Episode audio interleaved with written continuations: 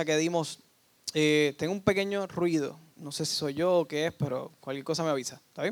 Este, eh, luego de esa extraña pausa que dimos, ¿verdad? Para hablar de las flechas y las promesas, el domingo pasado, el que no haya podido escuchar la predicación, le invito a que vaya a poder ir a Spotify o cualquier otra red de podcast eh, y pueda escuchar la predicación allí. Lanza tus flechas, creo que se titulaba. Hoy continuamos con la historia de la Navidad, de la Natividad, del nacimiento de Jesús. Pero estaremos leyendo no tanto de Lucas, que es el que dedica esos primeros capítulos de su Evangelio a la vida ¿verdad? De, Jesús como niño y da muchos detalles. Hoy vamos a estar leyendo de Mateo. Mateo, discípulo de Jesús, un recaudador de impuestos, ¿verdad? Aún antes de, de seguir a Jesús, era recaudador, recaudador de impuestos, que su conversión al ser seguidor de Cristo, impactó a muchos judíos, incluyendo a los propios estudiantes de Jesús, a los propios discípulos de Jesús. Mateo escribió con los judíos en mente, Mateo era judío y escribió para los judíos. Lucas escribe más pensando en los gentiles, Mateo escribe pensando en los judíos. Eh, y Mateo resalta unos datos bien interesantes que por lo general pasamos por alto cuando leemos esta historia. Porque como no sabemos la historia, vamos directamente al final. Eh, pero pasamos por alto a veces unas cosas bien importantes y cada uno de estos detalles escondidos que hoy vamos a, encontrar y vamos a ponerle la lupa para poder entenderlos un poco mejor, Dios eh, resalta un solo mensaje, Dios es Dios de todas las naciones, de los judíos y de los no judíos, ¿verdad? Dios es Dios también de los gentiles. Y es por eso que titulé este, esta predicación La gloriosa Epifanía. ¿Qué significa Epifanía?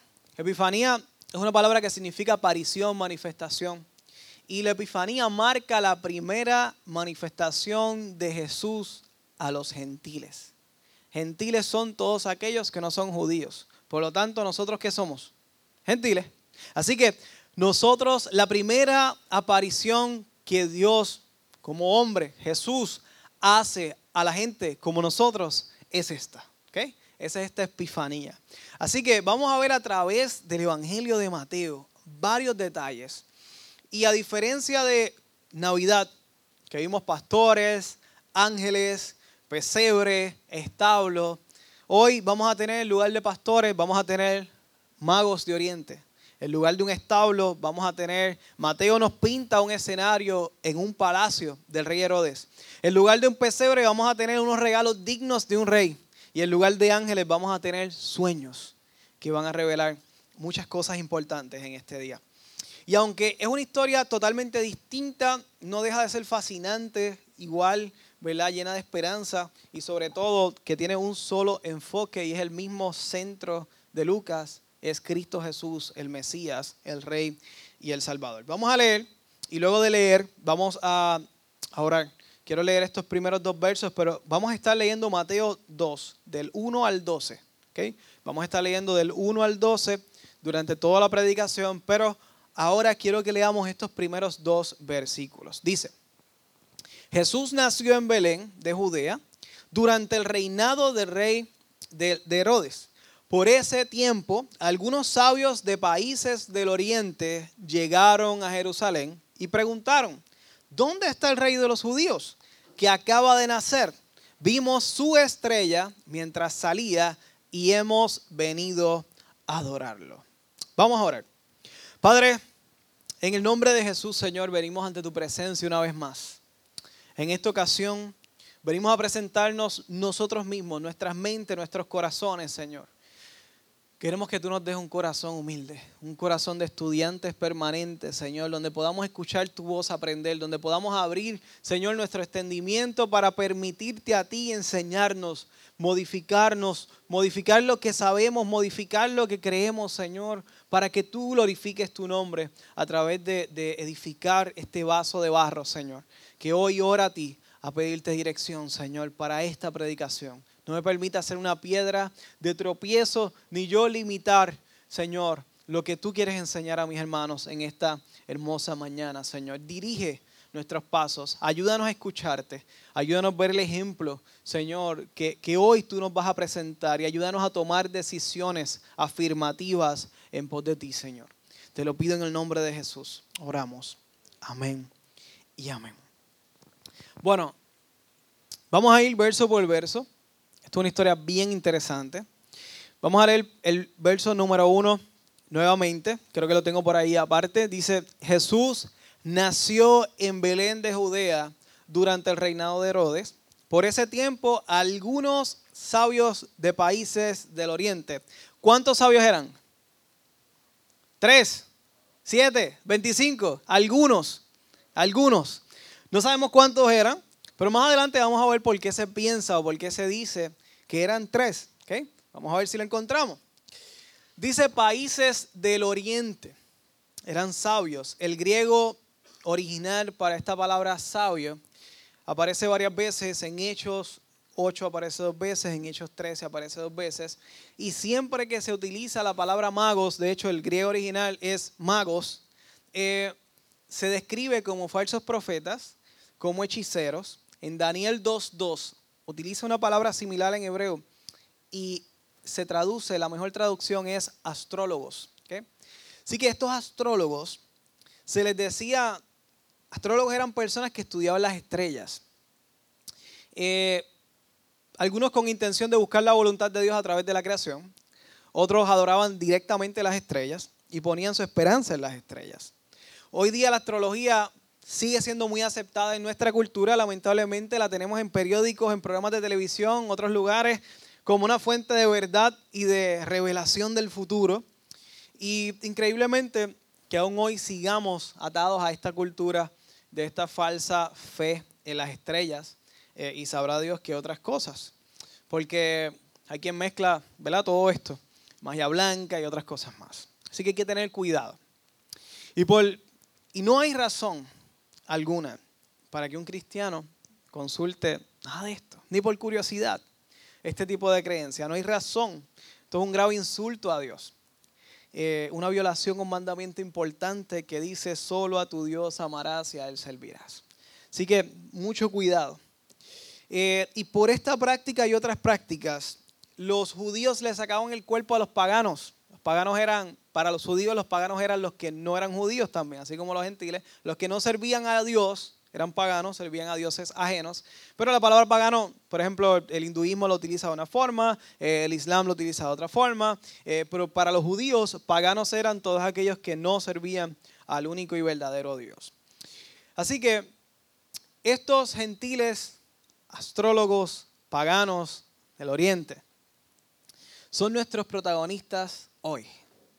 Y por una razón muy hermosa, Dios escoge a estos astrólogos paganos para revelarnos al final de la predicación algo hermosísimo eh, y nos vamos a identificar demasiado con ellos. Así que no olviden que estos astrólogos, y le voy a estar diciendo astrólogos constantemente, eh, para que piensen en otra cosa diferente a los tres reyes magos, eh, estos astrólogos paganos eh, fueron los que Dios utiliza para revelar una historia muy interesante. Y vamos a continuar. Tengo el próximo, la próxima slide, creo que dice la otra parte. Termina el versículo 1 y el versículo 2 dice, llegaron a Jerusalén los magos, llegaron a Jerusalén y preguntaron, ¿dónde está el rey de los judíos que acaba de nacer? Vimos su estrella mientras salía y hemos venido a adorarlo. Con esta pregunta, por eso es que a mí no, me, no creo que la mejor traducción para magos es sabio. Eh, y es precisamente por esto, porque de sabio yo no entiendo que tenga mucho. ¿A quién se le ocurre preguntarle a un rey poderoso, villano, asesino y medio psicópata? Eh, por el rey de los judíos. ¿Sabes cuál era el título de rey, de, rey Herodes? Su título oficial. Él era el rey de los judíos. Entonces, estos sabios le preguntan al rey de los judíos por un nuevo rey de los judíos. Eh, su reacción no tardó en esperar. Vamos a verlo más adelante. Sí, pero aquí tenemos un dato interesante. Le, hablé que íbamos a encontrar varios, varios datos medios ocultos de Mateo. Que, ¿Por qué él le escribe a los judíos? Y él nos dice de una forma escondida quién era el rey para los judíos. El rey de los judíos era el rey Herodes. Y no lo digo en título oficial, lo digo en sus corazones también. Su confianza estaba puesta en Herodes. Vamos a ver los próximos versos para ver esto un poco más claro. Y quiero que noten la intención de Mateo. Recuerden que este evangelio, ¿verdad? Lo escribe Mateo como judío para los judíos. Versículo 4 y versículo, versículo 3 y versículo 4 dice, cuando el rey Herodes oyó eso, se perturbó profundamente, bueno, no es para menos, igual que todo, todos en Jerusalén, dato importante, mandó a llamar a los principales y sacerdotes, maestros de la ley. Este rey Herodes era conocido como Herodes el Grande. Y este Herodes el Grande se perturbó por un pequeño bebé indefenso que apenas acababa de nacer y que nacería cerca de allí. ¿Por qué un rey tan poderoso se perturbaría por un niño tan pequeño e indefenso? No tenemos un dato claro, pero se dice que era medio paranoico. Se le atribuye varios asesinatos prácticamente sin razón por la mera sospecha. Mató a varias personas solamente por él sospechar de su lealtad. Mató a varias personas. Eh, pero hay un dato que me llama mucho la atención. Y es que no solamente el rey se perturbó. ¿Qué ¿Quién más dice ahí que se perturbó? Dice, eh, ese no es, es el, el 3 y el 4. No está. Ok, pues ya, ya se lo leí. Así que dice que se perturbó eh, todos en Jerusalén. Qué interesante. Todos en Jerusalén se perturbaron. Bueno, ¿por qué le tenían miedo a su rey? Porque sabían que era un loco y le tenían a su reacción. Así mismo lo establece la historia. Tenía serios problemas. Eh, y ellos sabían de lo que ese rey, su rey, era capaz de hacer. Y por eso le dio temor. Eh, ¿A quién llamó a Herodes a consultar sobre este chisme que trajeron los magos? Porque era solamente un rumor. Él llamó a los principales sacerdotes y maestros de la ley religiosa. ¿Y acaso estos no fueron los que le hicieron juicio injusto a Jesús, ya cuando era más grandecito? ¿Acaso estos no fueron los que impulsaron la crucifixión de Cristo, estos mismos sacerdotes y maestros de la ley? Sí, Mateo desde el principio de su evangelio, él vincula a estos judíos culpables de la muerte de Cristo, aún desde el principio de su evangelio. Él le dice, esa gente tenía vínculos con su rey y quien reinaba en su corazón realmente era este rey político, Herodes. Y él lo deja claro. Mateo va más allá. En su intención por exponer la culpabilidad completa de los judíos, quiero que leamos el siguiente relato. Este sí lo tengo. Es terminando el cuadro y eh, comenzando el 5. Perfecto. Dice, y Herodes le preguntó, ¿dónde se ¿dónde se supone que nacerá el Mesías? Él le pregunta a los sacerdotes y maestros de la ley. Ellos le contestan, en Belén de Judea, le dijeron, porque eso lo escribió el profeta, cita la profecía. Y tú, oh Belén, en la tierra de Judá, no eres la menor de entre, entre las ciudades reinantes de Judá, porque de ti saldrá un gobernante que será el pastor de mi pueblo Israel. Herodes sabe que viene un Mesías lo llama por su nombre, interesantemente. Los líderes religiosos saben que hablan del Mesías. Buscan las escrituras para confirmarlo. Lo confirman. ¿Dónde estaba esto que leímos? Esto es Miqueas 5.2. Lo dice exactamente igual, bastante parecido. Estos escribas tenían la información correcta y dieron en el clavo cuando encontraron esta profecía. Y quiero decirles que en ese tiempo obviamente no había Google, que ahora tú sabes el versículo más o menos, lo buscas por ahí por Google y te aparece la cita y lo encuentras rápido. En aquel momento no, en aquel momento eran rollos y rollos y rollos. Que tú tenías que tener bastante claro dónde estaba esa profecía para llegar a encontrarla si no estuvieras un año buscándola.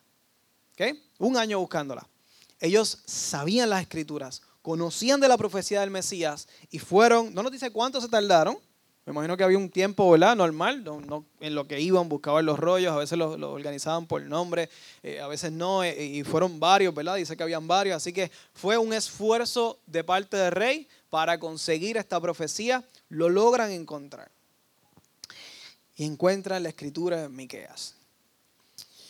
Eh, ellos creían tener el corazón correcto creían, estaban convencidos de que estaban haciendo las cosas correctas para Dios. Eran muy religiosos, pero carecían de tener el corazón correcto. para creer lo que allí decía. Estaban viviendo un momento histórico.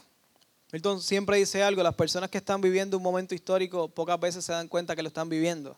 Ellos estaban viviendo un momento histórico. De hecho, dos mil años estamos hablando de ellos todavía. Miren qué histórico era.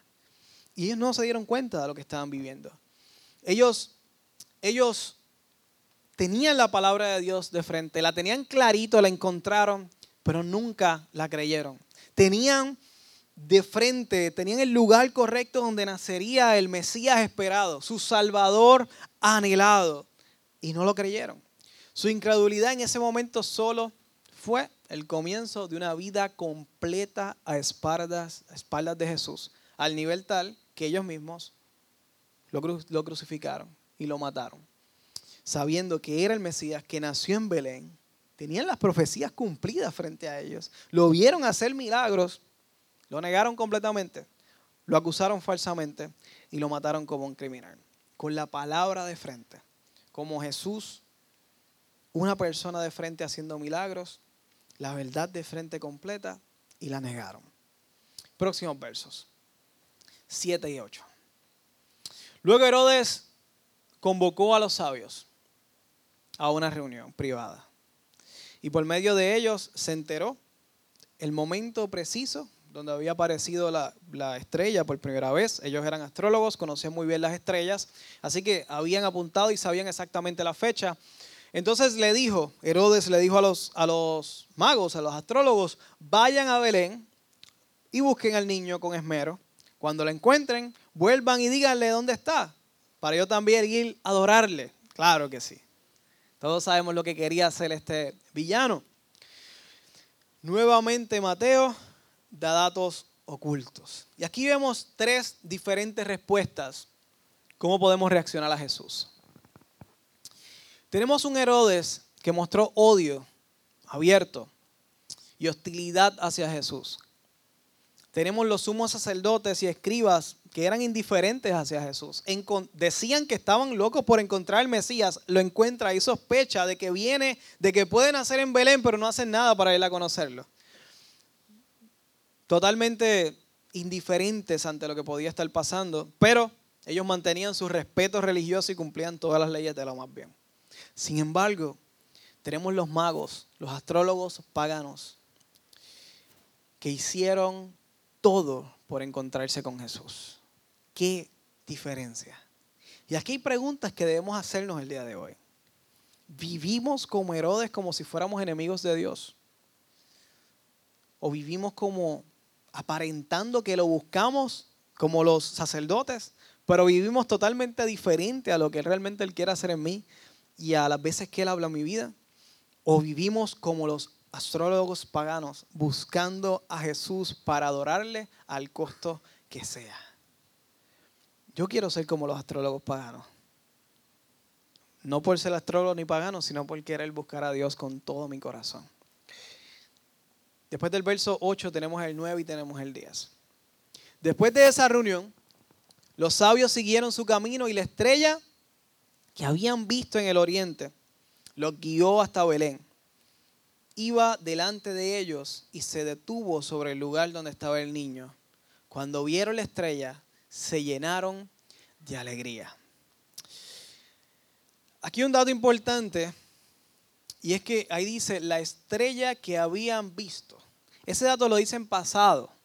Por lo general, los dibujos animados, las películas, nos presentan una estrella que no deja de, brillar. Ahí todo el tiempo brillando, guiando los reyes. Pero no es así lo que nos quiere, lo, que nos, lo que nos sugiere la escritura. Nos sugiere que esa estrella brilló en el pasado un tiempo, dejó de brillar. Después de la reunión, salen a buscar a Jesús y esa estrella vuelve a brillar. Y eso explica la última frase que dijeron, cuando vieron la estrella se llenaron de alegría. La estrella no brilló constantemente. Para guiarlos a Jerusalén, esta estrella brilló. La vieron salir, llegaron a Jerusalén, llegaron donde Herodes.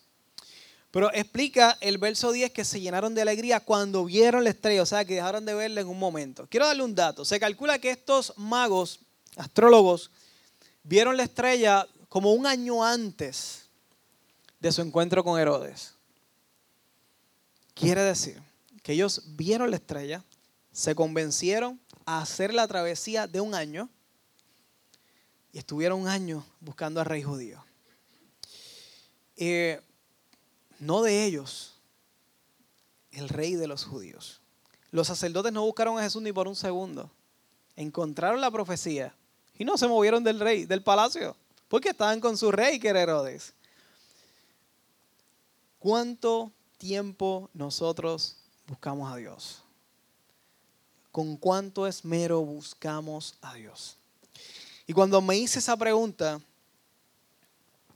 brinca a mi mente Isaías 55, 6. Dice, busquen al Señor mientras puedan encontrarlo.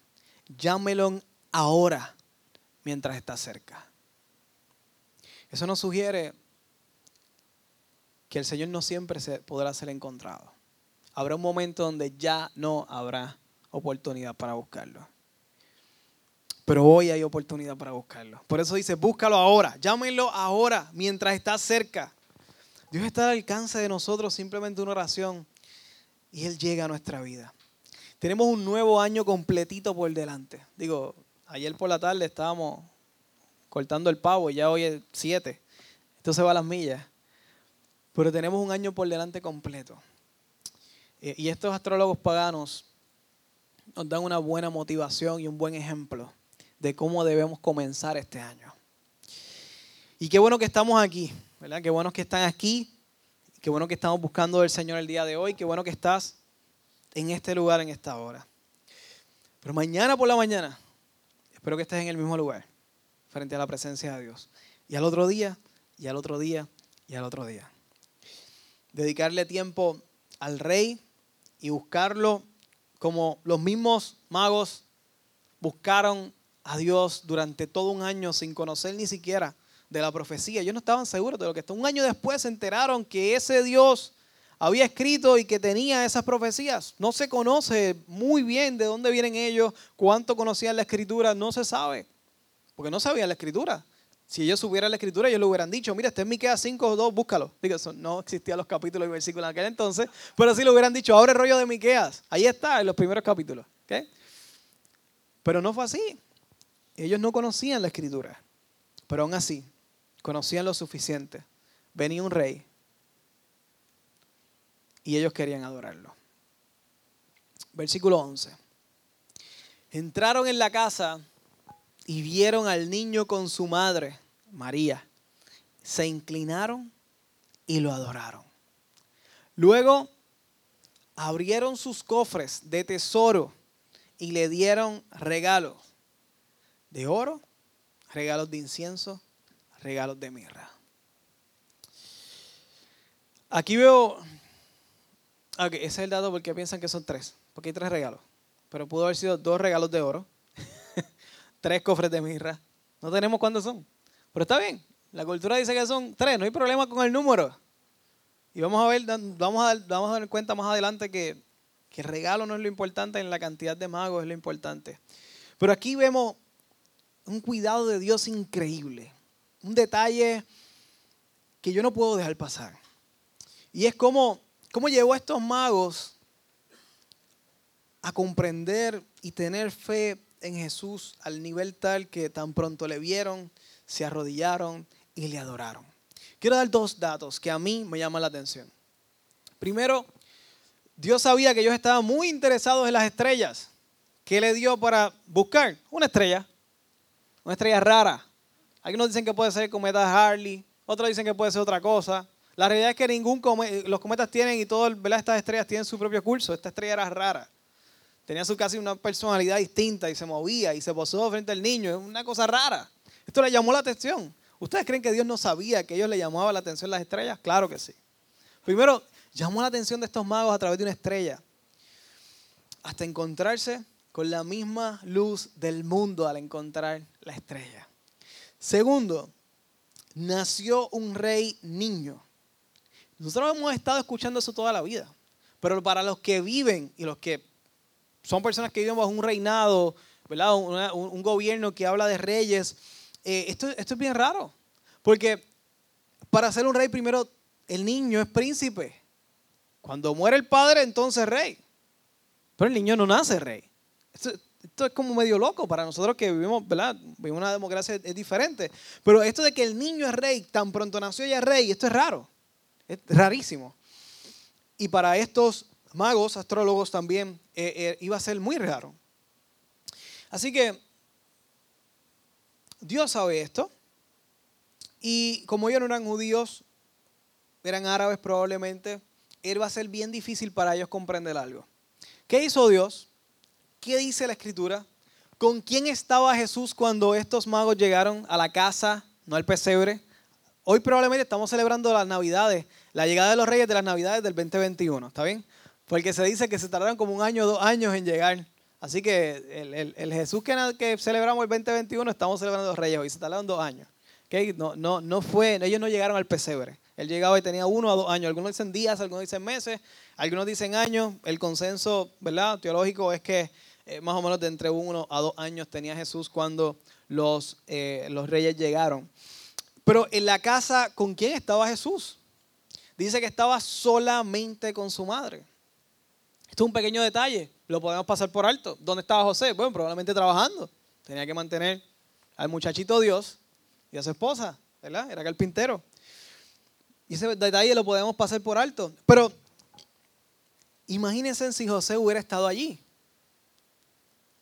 Llegan los magos y le dicen, este es el rey. Y mirarían al papá y le dicen, ¿y tú quién eres? Pues si este es el rey. ¿Qué pasó aquí? ¿Ve? Pero, y tendrían mil preguntas. ¿Cómo es que este rey? No se supone que sea príncipe. ¿Cuál es la, ¿Cómo qué pasó? Y María tenía que explicar. Lo que pasa es que un ángel y toda la cuestión que todavía José probablemente estaba procesando de aquel evento sobrenatural. Y, pero eso no pasó así. Dios tuvo cuidado de estos magos y su conocimiento de la verdad. José no estaba, solamente vieron a la madre y al niño rey. Las preguntas no estuvieron. Dios tuvo cuidado de ellos para enseñarles la fe cristiana eh, de una forma increíble. ¿Por qué hablo de todo esto? Porque yo tengo una teoría. Mi teoría es que Dios nos educa y nos disipula a todos según nuestro conocimiento. Yo creo que, que Dios construye sobre lo que ya existe en nosotros. Él no construye conocimiento sobre algo que no tenemos. Él construye y nos da conocimiento sobre cosas que ya tenemos que ya hemos adquirido. Voy a definir esto un poco más. Dios no tiene expectativas falsas de ti. Él sabe lo que tú puedes dar. Él sabe lo que tú conoces y Él sabe lo que tú puedes soportar. En cuanto a conocimiento, Jesús se lo dijo. No les digo más cosas porque ustedes no podrían aguantarlas. El Viejo Testamento nos cita y nos dice, cosas que oído no yo, ni bajó en pensamiento de hombre son las que veremos. Porque no tenemos la capacidad limitada para entender muchas cosas. Dios lo sabe. Dios tiene las expectativas claras. Él no tiene expectativas falsas de ti. Él sabe lo que tú puedes dar. Así que Él no te va a pedir que empieces a predicar cuando apenas conoces la palabra. Si la misma palabra dice que los maestros no pueden ser neófitos, lo dice la escritura. Él no, no espera eso de ti. No espera eh, que en tus primeras pruebas las pases como si fueran Milton y Erania, que llevan décadas en esto. No espera eso de ti. Él espera que tus pruebas las pases según como Él sabe que tú puedes pasarlas. Cuando lleves 20, 10 años en esto, 30, 40, 50 años en esto, son otros 20 pesos. ¿Está bien? Pero cada uno de nosotros tiene las expectativas correctas ante los ojos de Dios nosotros tenemos expectativas irreales de nosotros mismos. Y muchas veces los demás también de nosotros. A veces nos menosprecian o a veces se creen que, son más, que somos más de lo que realmente podemos dar. Las dos cosas pasan. Pero Dios no. Dios sabe lo que tú puedes dar. Y Él no espera que tú entiendas cosas que aún no puedes entender, ni siquiera que hagas cosas que no puedes hacer. Pero tengo otra cosa que decirte y esta a lo mejor no te gusta tanto. Y es que Dios sabe lo que tú puedes dar. Dije lo mismo, sí, pero lo digo en otra manera. Si Dios sabe lo que tú puedes dar, no vengas con las 20 excusas, porque Dios sabe cuándo es una excusa y cuándo es una razón justificada. Él sabe claramente cuándo es una excusa barata y cuando son razones por tus limitaciones. Cuando caigas, cuando rompas una promesa, muy probablemente muchos hicieron promesas el domingo pasado, las harán hoy y las vas a romper mañana a lo mejor. Cuando eso ocurra, por favor, no escojas tu orgullo y tus excusas para defenderte frente a Dios. Él es Dios, Él sabe todo. Cuando sientas culpa, cuando la culpa llegue a tu vida por diferentes razones, yo te pido que tú abraces la humildad. La humildad y evaluar y tomar unas mejores decisiones. Cuando nosotros caigamos, cuando pequemos, cuando nos equivoquemos, no abraces el orgullo y te defiendas. Abraza la humildad y ajusta. Él sabe que tú no podías, a lo mejor tiraste muy alto de lo que tú realmente podías, te pusiste metas irreales, Él lo sabe, pero te deja para que aprendas. Es mejor tener metas irreales que no tener metas. ¿Okay? Es mejor tener metas realísticas, pero es mejor tener metas irreales que no tener ninguna. Estos magos eran probablemente dignatarios de otros países, personas muy importantes. Algunos dicen que pudieron ser reyes de otros lugares. Tenemos bien poca información de ellos. Pero los vemos, es un cuadro impresionante. Los vemos inclinados, adorando al niño rey. Y eso habla de humildad. Eso habla de reconocer quiénes son, quién es Él y reconocer quién es Dios. Reconocer quiénes somos nosotros y reconocer quién es Dios. Dios sabe lo que podemos dar. Y Dios sabe lo que quieres dar. Dios sabe que tienes los mejores deseos. Y Dios sabe que hay cosas que no te permiten dar lo que tú quisieras dar. Dios sabe que hay cosas que atan tus pies para poder caminar. Él lo sabe.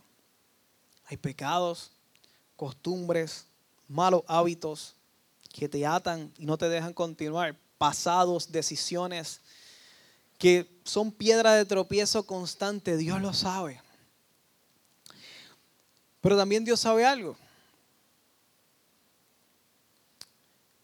Mañana, no dimos eso en los anuncios, pero ahora lo voy a dar. Mañana comenzamos 10 días de ayuno y oración congregacional. Todos los años lo hacemos, enero y agosto. Mañana comenzamos el de enero. Mañana 8 hasta el 17. Todos los días nos estaremos conectando. Yo te envié la promo, ¿verdad? Que no puedes ponerla. No está por ahí, fíjate. Yo la envié en el chat, si no se la envío aparte. Eh, mañana nos estaremos conectando a las 6 de la mañana, de 6 a 6 y 25. La idea no es hacer un culto de oración.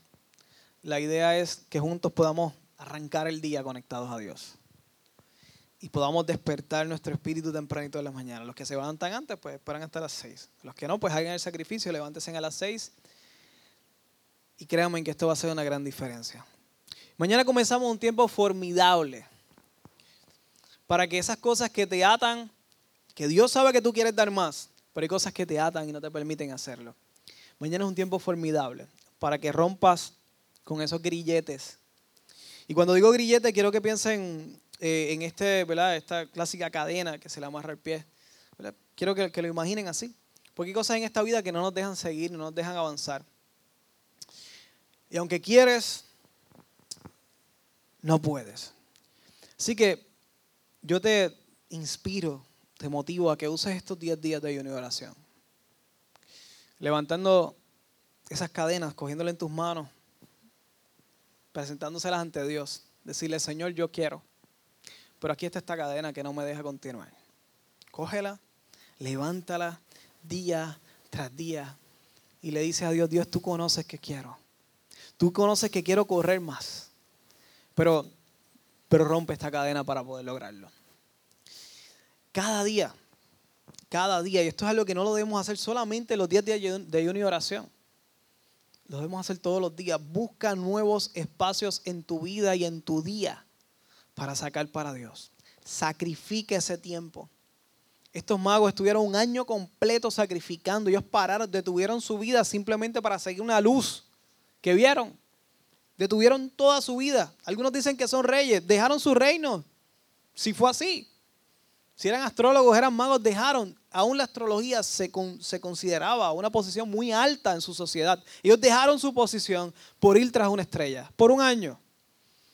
Sin saber si cuando volvieran iba a ser lo mismo. No les importó, solamente lo dejaron todo por seguir la estrella y buscar a este nuevo rey. Sacrifica ese tiempo. Ve ante Dios y dile, Dios, quiero, quiero hacer más para ti, tú lo sabes. Recuerda que Dios conoce las cosas. Sé, honesto. Dios sabe todo lo que realmente tú quieres hacer. Y sabe lo que las ideas que vienen a tu mente, Dios las conoce. Dile, Señor, te presento estas cadenas, rómpelas. Hay un salmo que a mí me encanta. Dicho, cuando yo empecé a pintar, una de las primeras pinturas que hice fue sobre este salmo. Yo ni me acordaba de esa pintura. Mi cuñada me la presentó. No voy a presentar la pintura por si acaso. Eh, salmo, salmo 107 dice, me encanta. Socorro, Señor. Clamaron en medio de su dificultad y Él los salvó de su aflicción. Los sacó de la oscuridad y de la profunda penumbra. Les rompió las cadenas. Que alaben al Señor por su gran amor y por las obras maravillosas que han hecho a favor de ellos, pues rompió las puertas de bronce de su prisión, partió en dos los barrotes de hierro. Sin el día 1 de los 10 días de ayuno y oración, sin el día 4, día 7, en el mismo día 10, es más, el día 11, cuando Dios rompe esas cadenas, alábalo. Que alaben a Dios por su gran amor. Alábalo. Cuando Dios rompe esas cadenas, esas cadenas que tienes, esas cosas que te están impidiendo continuar para servir a Dios y hacer lo que tú quieres hacer para Él, pero que realmente no puedes, yo te voy a pedir que hagas dos cosas. Primero, por amor a Cristo, no te vuelvas a poner la cadena. Por, amor a Dios. Ya Él la rompió. No te la pongas tú. ¿Qué? Son cosas del pasado. Dios te perdonó. Créele a Dios que te perdonó. Perdónate. Son cosas que ocurrieron. Continúa. Son vicios que tienes que romper. Comienza con un proceso. Son pecados que tienes que confesar. Confiésalos y no vuelvas a ellos. Son malos hábitos destructivos que tienes. Busca gente que te ayude. Sustituye esos hábitos por buenos hábitos. La oración en la inmensa mayoría de los casos es la mejor opción para sustituir. No en todos los casos. Pero en la mayoría de los casos sí. Si no en todos, casi todos. Primero, no vuelvas a ponerte esa cadena. Segundo, testifícalo. Usa el chat de la iglesia. Díselo a alguien. En el grupo de la célula. En el ministerio que estés trabajando en la iglesia. Díselo a alguien.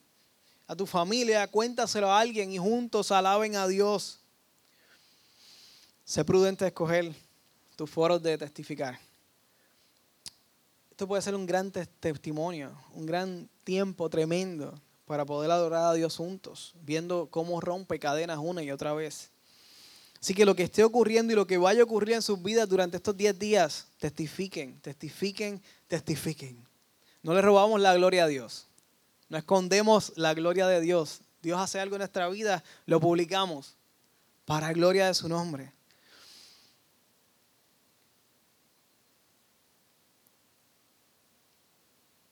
Donde te lleven a ir al rey, buscarlo, encontrarlo. Fuimos a donde el rey. Los reyes fueron donde el rey. Los magos buscaron a ese rey por mucho tiempo. No sabemos cuánto tiempo fue, se dice que un año, más de un año. Lo buscaron hasta encontrarlo. Pero cuando lo encontraron, hicieron un acto muy importante. Abrieron el cofre y le dieron lo mejor que tenían. Cuando busques y encuentres a Dios, abre tu cofre y dale lo mejor que tienes. Porque ahí es donde tienes que darlo. Ahí es donde tienes que sacar y darle todo lo mejor de ti. A Dios no le mueve tanto el corazón, lo que tienes. a Dios le derrita el corazón lo que estás dispuesto a hacer con lo que Él te dio. Eso sí. A Dios no le importa lo que haces realmente, sino quién eres. Tú puedes hacer muchas cosas para la obra de Dios. Como dice Milton siempre. Tú puedes hacer cosas en la viña y estar ocupado en las cosas para Dios, pero olvidarte del Dios de la viña completamente. Estos sacerdotes estaban ocupados completamente, se sabían todas las escrituras, pero el Dios de la viña se hizo carne y ni siquiera movieron un dedo para ir a buscarlo y verlo. Es increíble. Pero nosotros podemos caer en eso. Si él, si él importara lo que tenemos, nos llamaría a ser pescadores de, de tesoros, ¿verdad? Pues no nos llama a ser pescadores de tesoros, nos llama a ser pescadores de hombres, pescadores de personas. Queremos encontrar a Cristo. Queremos entronar a Cristo en los corazones y todos los corazones que sean posibles. Dios nos llamó a llevar este mensaje donde quiera que vayamos. Con lo que tenemos para hacerlo porque Él conoce lo que podemos dar. Él sabe nuestras limitaciones de tiempo, de capacidades, de espacio. Él conoce. Con las luchas que tenemos. Él sabe todas las cosas. Pero Él sabe todas las cosas. Y Él sabe lo que tú puedes dar y no estás dando. Él sabe lo que quieres dar y no puedes darlo. Él sabía que ellos tenían mucho, que estos magos tenían mucho. Probablemente ese oro, esa mirra, esa plata, no fue todo su gran tesoro. Eh, pero eso que le dieron, muy probablemente fue una bendición para que luego José y María pudieran sufragar los gastos para, ¿verdad? para, para ir a esa escapada a Egipto. Eh, y fue la provisión de Dios, ¿verdad? Para la vida. Y eso está brutal y podemos hacer una administración completamente. De hecho, yo pensé que yo iba a predicar de la provisión de Dios a través de eso, pero, pero Dios me llevó por otra cosa. Y, esa muestra de la provisión de Dios a José y María a través de este oro, de estos magos que nadie conocía, eh, pero que llegaron allí a la casa eh, el día que menos ellos lo esperaban, le dio la provisión para lo que luego Dios le estaría diciendo. Eso está brutal, eso habla de la fidelidad de Dios, pero a Dios le sorprende y le agrada más no lo que tenían los magos, sino la humildad de los magos para adorarle. Su deseo de encontrarlo. Y luego de encontrarlo, luego de encontrarse con Jesús, adorarle, sucede algo increíble. En mi opinión, la mejor parte de la historia. La mejor parte de la historia. Porque, porque esta parte de la historia también es mi historia. Y anhelo en mi corazón que sea la historia de todos ustedes. Yo estuve ahí en esa historia. Yo he vivido esa historia. Versículo 12 dice algo increíble. Cuando llegó el momento de irse los magos, volvieron a su tierra por otro camino, ya que Dios les advirtió en un sueño que no regresaran, que no a Herodes. Los astrólogos paganos que miraban la estrella para buscar el futuro, llegaron a Jesús, el creador de las estrellas. Y, no fue por casualidad que Dios usó una estrella para, para llamar su atención. Llegaron por seguir la estrella, se encontraron con el Salvador del mundo, con la luz del mundo, pero no volvieron a su hogar siguiendo otra estrella. Volvieron por otro camino. El camino. La palabra, la palabra griega para camino es la misma que Mateo más adelante utiliza para, para hablar del camino estrecho que es el camino de Jesús. El camino estrecho de seguir el verdadero rey. Es la misma palabra que utiliza. Podemos llegar por diferentes caminos. Hay muchos caminos. Hay una infinidad de caminos para llegar a Jesús. Escucha, dame break. hay infinidad de caminos para llegar a Jesús. Pero para llegar al Padre hay solamente un camino. Es Jesús. Llegamos a Jesús a través de mil, formas diferentes. Cada uno de nosotros tenemos mil, historias. Y si te has apartado del Señor y volviste al Señor, tienes dos historias. Si te apartaste de nuevo, tienes tres historias, cuatro historias, cinco historias. Todas las veces que Dios ha vuelto, te ha traído de nuevo hacia Él con las estrellas que utilice para iluminar tu camino. Cada uno de nosotros tenemos estrellas distintas, cosas distintas que Dios utilizó para traernos a Él. Pero para llegar a Dios tenemos el mismo camino todos. Por eso somos cristianos cristianos. seguidores de Cristo. No volveremos por el mismo camino que llegamos a Jesús. Todos llegamos por caminos diferentes, pero seguimos el mismo camino. El camino es Cristo. Su ejemplo, sus enseñanzas, su persona. El camino es Cristo. No volveremos por el mismo camino. Él nos guiará por el camino correcto, el camino de la salvación. No importa quién te diga lo contrario. Herodes el Grande, era Herodes y era grande en poder. Él le dijo que viraran y le dijeran. Ellos no le hicieron caso a Herodes. Y no hacerle caso a Herodes era un acto de valentía. Pero no le hicieron caso a Herodes. Así que no importa quién te diga lo contrario. El mismo Herodes, una persona con poder, algo con poder, los poderes más grandes de este mundo, no importa cuánto poder tenga eso sobre ti, Dios va a cambiar el guion de tu vida a la vez que llegues a encontrarte con Cristo. Y te dirá por el, te guiará, te dirigirá, te dirigirá por el camino correcto. El camino. De hecho, así llamaban a los primeros cristianos, los del camino. Luego de un encuentro con Jesús, nadie vuelve por el mismo camino. Luego de un encuentro con Jesús, no puedes volver a tus viejas andanzas. Luego de ver a Dios usar tus caminos viejos. esa es la cosa, Dios usa nuestros caminos viejos. Nuestras viejas formas de hacer las cosas, Dios las usa para dirigirnos a Él. Pero es imposible conocer a Dios, encontrarte con Dios y que vuelvas por tus caminos viejos. Es bien difícil. Tú puedes escuchar de Dios, escuchar de Jesús. Hay, una teoría, a mí me encanta, yo creo que las personas que no aman a Dios es porque no lo conocen. Porque cuando tú conoces a Dios, es imposible no amarlo. Las personas que no aman a Jesús es porque no conocen, no entienden, nadie les ha explicado, ellos se han cerrado a entenderlo. Porque conocer la obra de Jesús en la cruz, conocer lo que hizo Jesús en la cruz, es imposible realmente conocerlo y no amarlo. Por eso nuestro trabajo no es ser cazadores de tesoros, es ser cazadores de personas corazones que ignoran una realidad, que son ignorantes a veces por voluntad, a veces no tienen culpa. Nadie les ha explicado. Nos toca a nosotros explicarle. Es nuestro trabajo, no mío solamente, de todos nosotros, explicar el mensaje, explicar el camino y la obra de Jesús, para que otros también se enamoren de Jesús, así como nosotros nos enamoramos de Jesús. Es por eso que Jesús nos dejó la gran comisión de presentar y enseñar estos nuevos caminos. ¿Y sabes dónde están descritos estos nuevos caminos? Llegamos siempre al mismo lugar, su palabra. su palabra. Por eso Jesús nos deja saber, los que lleguen al camino y miren por el camino nuevo, enséñenle todos los caminos que dejé escritos. Enseñen todas las cosas que les enseñé que tenían que hacer. Ese es el camino nuevo. Ese es el camino angosto. Complicado en esta vida, sí, pero con una recompensa increíble en la vida eterna.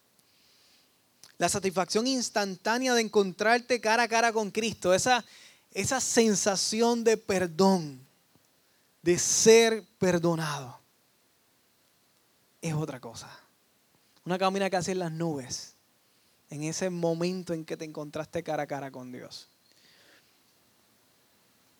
Es imposible tú decir, tú no lo puedes explicar. ¿Qué pasó? No sé, pero algo pasó. ¿Qué te pasó? No sé, pero algo Dios cambió en mí. Ese encuentro con Jesús es lo que te lleva a tener esa evidencia en tu vida de que algo ocurrió en mi vida que yo no puedo explicar. Algo sobrenatural pasó en mi corazón y yo necesito continuar caminando. Hoy vemos los tres reyes magos cuatro, cinco, seis, siete, los que fuesen, de una forma distinta. No como tres reyes magos, sino yo quiero que lo vean como nosotros mismos. Quiero que se refleje en ellos. No como sabios. Ya vimos, eh, esa palabra está un poco en duda para ellos. sino como unos astrólogos paganos, pecadores igual que nosotros. Pero, pero vimos algo hermoso y valioso en sus corazones, que yo los quiero. Fue humildad, deseo genuino por encontrarse con Dios y adorarlo con lo que tenían. Y eso es lo, con lo que yo quiero que usted quede el día de hoy. Encuéntrate con Jesús, búscalo de todo corazón. Si no has aceptado a Cristo como tu Salvador ninguna vez en tu vida, tremenda vez que lo hagas, hazlo hoy. Hoy es el día para, para soltar esas cadenas. Si ya lo hiciste, continúa buscando a Dios de todo corazón. Cuando lo encuentres, adórale. Adórale. Con lo que tengas. Dios sabe lo que tienes y tiene expectativas reales de lo que puedes hacer y lo que no puedes hacer. Pero tienes expectativas reales. Él sabe lo que puedes hacer. Hoy debemos tomar decisiones y con 10 días frente a nosotros, 10 días de oportunidades de crecimiento espiritual increíbles, 10 días por delante para ver a Dios obrar en nuestra vida como nunca lo hemos visto. No importa cuánto tiempo lleves en Dios, nunca estamos satisfechos de conocer su gloria. Nunca hemos, podemos lograr conocerlo completamente. Y nunca podemos estar satisfechos de verlo obrar en nuestra vida. Así que, que hoy anhelemos ser como estos astrólogos paganos, humildes, determinados, valientes. Pero primero, haber venido con las manos vacías. Ellos pudieron haber venido con sus manos vacías, sin oro, sin plata, sin mirra. A lo mejor no hubieran tenido chavos para hacer el viaje a Egipto, pero ellos pudieron haber venido con las manos vacías. Su travesía significa demasiado. Así que por eso el día de hoy no me enfoqué en lo que significa la mirra, lo que puede significar el oro. Eso está chévere. Pero para mí, lo más que me lleva en mi corazón con estos astrólogos paganos es su corazón. Yo quiero ese corazón. Humilde, determinado, valiente. Y eso es lo que a Dios le importa el día de hoy. Así que quiero que vayamos ante Dios nuevamente este primer domingo del año, que con estos 10 días de frente, empezando mañana a las 6 de la mañana por Zoom, siempre será por Zoom, con excepción del último día, pero le estaremos informando de eso más a detalle el, domingo que viene. toma decisiones en tu vida. Pídele a Dios el corazón de estos magos, astrólogos, paganos que nos enseñan tanto en este día. Pídele su corazón. Pídele, Señor, yo quiero, yo quiero buscarte con esa intensidad. Yo quiero estar dispuesto a dejarlo todo atrás por seguirte. Ahí donde tú estás, ora a tu buen Dios en el nombre de Jesús y habla con Él. Busca en lo profundo de tu corazón. Tú conoces honestamente tú conoces lo que puedes dar. También conoces lo que quieres dar y no puedes dar por diferentes cosas. Tienes 10 días por delante para, para romper esas cadenas. Ve donde tu Dios y dile, Señor, yo quiero tener el corazón de buscarte, cueste lo que me cueste. Dios, en el nombre de tu Hijo Jesús, venimos ante ti en esta mañana. Nos presentamos ante ti una vez más con el único deseo, Señor, de que moldees nuestras vidas, de que nos deje el corazón valiente, determinado de buscarte día tras día, de buscarte intensamente, Señor, hasta encontrarte, de aprovechar ahora ahora que podemos buscarte, aprovecharlo, Señor. No espera la mañana, ahora, Señor. No conocemos lo que puede ocurrir en el futuro. El futuro es un misterio. El pasado es historia. Te tenemos ahora aquí de frente y queremos encontrarte, Señor. Queremos adorarte en obediencia, vivir en obediencia a tu palabra, conocer estos nuevos caminos, Señor. Mira nuestros caminos, en nuestros caminos si hemos virado a buscar las estrellas, Señor, después de haber encontrado el creador de las estrellas, Señor, ayúdanos a reenfocarnos en ti. Ayúdanos a olvidarnos de nuestros viejos caminos, Señor. Perdónanos y permítanos volver al camino, el camino de la verdad el camino de la salvación, el camino de la luz. Queremos rendirnos ante ti una vez más, Señor. Rendimos nuestros corazones, Señor.